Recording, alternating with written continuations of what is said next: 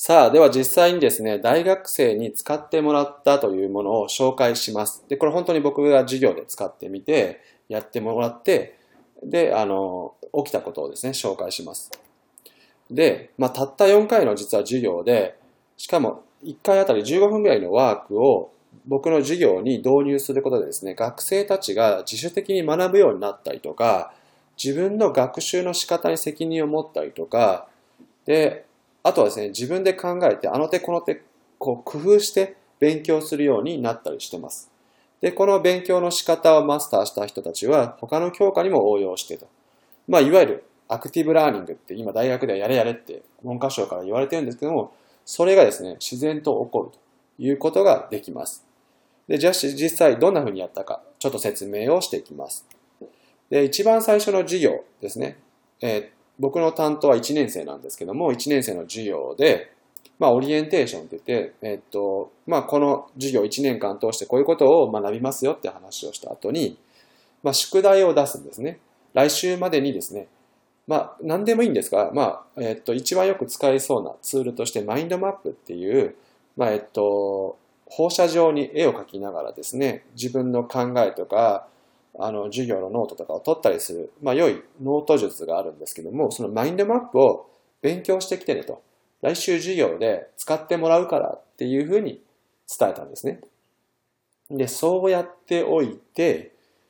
わざとあんまり説明せずに授業終わります。で、次の週にですね、さあとマインドマップを使っていきますから、もう皆さんマスターしてますねと。ある程度使えるようになってますよねと。で、だからちょっと書いたやつとか、いくつか見せてくださいって言ったんですね。わざと。そしたら、半数以上が何も書いてこないっていう状態が起こったんですね。そして、じゃあ、なぜ書いてこなかったのかっていうことを聞いたわけです。で、その時にはもちろんですね、生徒は、えどうして書いてこなかったのって聞いた時に、怒られてるって思うから、もういちいち、いや、怒ってないし、減点もしないから安心してと。これは学ぶことについて今考えてるからねってちゃんと前置きをして言ってたんですけどもそうして詳しくこう教えてもらったらですね来週の授業で細かくやり方を教えてもらえるって思っている人たちが大半だったわけですね。で、つまりここで僕はその後に質問しました。期待する結果、皆さんが期待してたことは来週僕が丁寧にマインドマップの使い方を教えてくれると思ったんですね。でも僕は来週使うから自分で勉強してきてねって言いましたよね。でもそれでもそういうふうに思ったと。じゃあ、何が悪かったんだろうと。なんどういう前提の違いがあったんだろうねという質問をしたわけです。そうするとまあ生徒の方からいろいろ質問がとかやり取りして、最終的に出る結論としては、高校までは必ず先生が次の授業ではこれをやります。宿題はここです。この問題とこの問題とこの問題解いておいてくださいってかなり細かくどう勉強するか何をしなきゃいけないか教えるんですね。やり方を。で、それをこなしてくれば大丈夫というのが今までの勉強だったと。でも大学は全然違いますよ。自分で勉強してこいと。で、授業ではこういうあの世界があるよという知識を伝えるだけで、それをどう飲み込んで理解するかは、本人が自分で責任を持ってやらなきゃいけない場所が大学ですよと。で、こんな風に全然高校までの勉強と違うから、大学入ったら混乱するんだよってことを知ってもらうんですね。で、そうやっといて、フィルムシートを用意します。で、フィルムシートにですね、1週間後に期待する結果として、マインドマップをどうなってたらいいかってことを書いてもらいます。で、そのために何をしたらいいかっていうのを考える。で、なぜその方法を取ったらいいかっていうのも書き出してもらうということをします。まあ、例えばですね、1週間後にですね、まあ、すごい美しい、この見本みたいな、そのインターネット上にあった見本のようなマインドマップが書けるようになるみたいな。で、そのためには、毎日授業で書くみたいな。で、なぜそれをしたらいいと思ったか。なんか、亀田先生のいろんなエピソードを聞いたときに、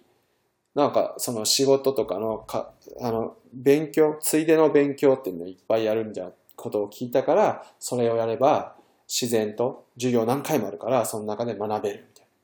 な。で、実際にそういうふうに書いてもらったりとか。で、お互いにですね、この書いたものを、計画とかをチームになって話し合ったりとかして、自分はどうやる、こうやるという話をお互い情報シェアをしてもらいます。で、そうやって、まあ、どうやってやるかですね、計画とかをビルドアップする、ブラッシュアップをしていきます。で、それで1週間後ですね、次の週にもう1回ですね、今度、また振り返りをします。じゃあ、その3回目の授業で、まあ前回ですね、フィルムシートちゃんと書いて、期待する結果、そのためにどういうふうに取り組んだらいいか、で、なぜそう取り組んだらいいかっていうことを書いたよね。じゃあ実際の結果はどうだったか確認してみましょうということをやります。で、そうするとですね、結構うまく書けてる生徒もちらほらいます。でも一方で、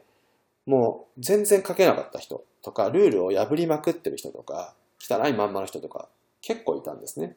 で、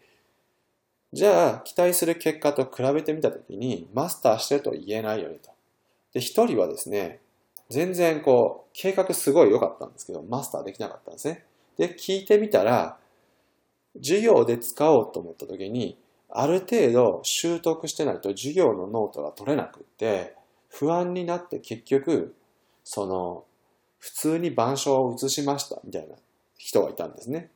だから、その時にじゃあ前提としては、まあもう、こんなのちょこっと勉強してすぐ書いたら使えると思ったけど、もっと簡単なことからやった方が良かったんじゃないかとか、いろんな気づきが現れるわけです。それが、その、学んだことですよね。で、さらにはですね、うまく書けてる人たちに、どうやって学んだかをインタビューとかしました。そしたらですね、あの、YouTube になんかプロが書いてるビデオがあってみたいな。しかも英語で検索したら、英語で何言ってるかわかんないけど、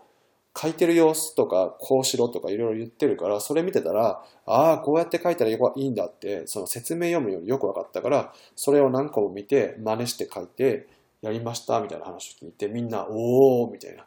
その YouTube どこにあんの？みたいな感じで調べて、あ、YouTube 使う結構いいな、みたいな話になって、で学校の教え方とは全然違いますけど、自分たちで学び方を工夫するわけですよね。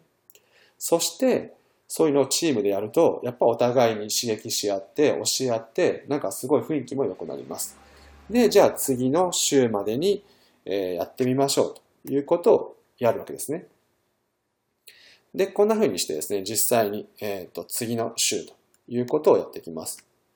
で、次の週ですね、4回目の授業で、まあ15分ぐらい時間をとって、じゃあ、えー、マインドマップどうなりましたかということで、また見てもらうわけです。3週目に書いた期待する結果、どうすればいいか、なぜそれをすればいいと思ったかっていうことを確認したときに、大体うまくいってると。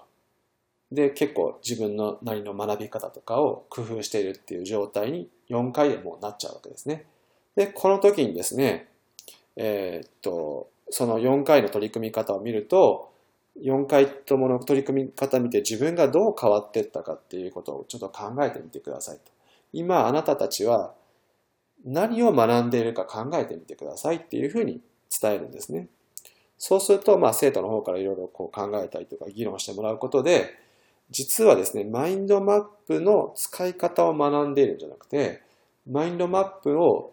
学ぶプロセスを改善しているってことが起こってるってことに気づいてもらいます。ですから、最初はマインドマップ上手くなろうと思って一生懸命フィルムシート書き続けるんですけども、振り返りをして、その前提とか疑ったりとか、気づきとかをやってるうちに、マインドマップがどんどんどんどん書けば書くほど上手くなるようないい学び方を見つける。しかも自分の学び方だったり、現代の今のこの状況に合わせた YouTube 使うとか、友達と教え合うとか、あとは学校の授業で使うとか、まあバイトのなんかいろんな覚えなきゃいけないことのために使うとか、その本人にぴったりの学習方法を作り出してしまうということが起こるわけです。これがですね、フィルムシートの使っていく時のイメージですね。だから単純に大事なことはですね、ここでポイントは期待する結果って言ってるからにはできそうなことじゃなくてチャレンジをちゃんと書いてくださいと。なのでマインドマップがある程度きれいに書けてる人たちはチャレンジをちゃんと設定する必要があるわけですね。そうしないと学習が起こりません。チャレンジしなないところには学習はありませんのでで、そんな風にして使っていくということです。でも、鍵はですよ。ちゃんと書いて続けるだけのことです。ではですね、これが大学で起こったことです。ちょっと使いたくなったなと思った人はもうすぐ印刷して使い始めてください。で、もうちょっと説明欲しいって人は、今度はダイエットっていうものに使ってみた時にどうなったか、僕の事例ですけども説明をしていきます。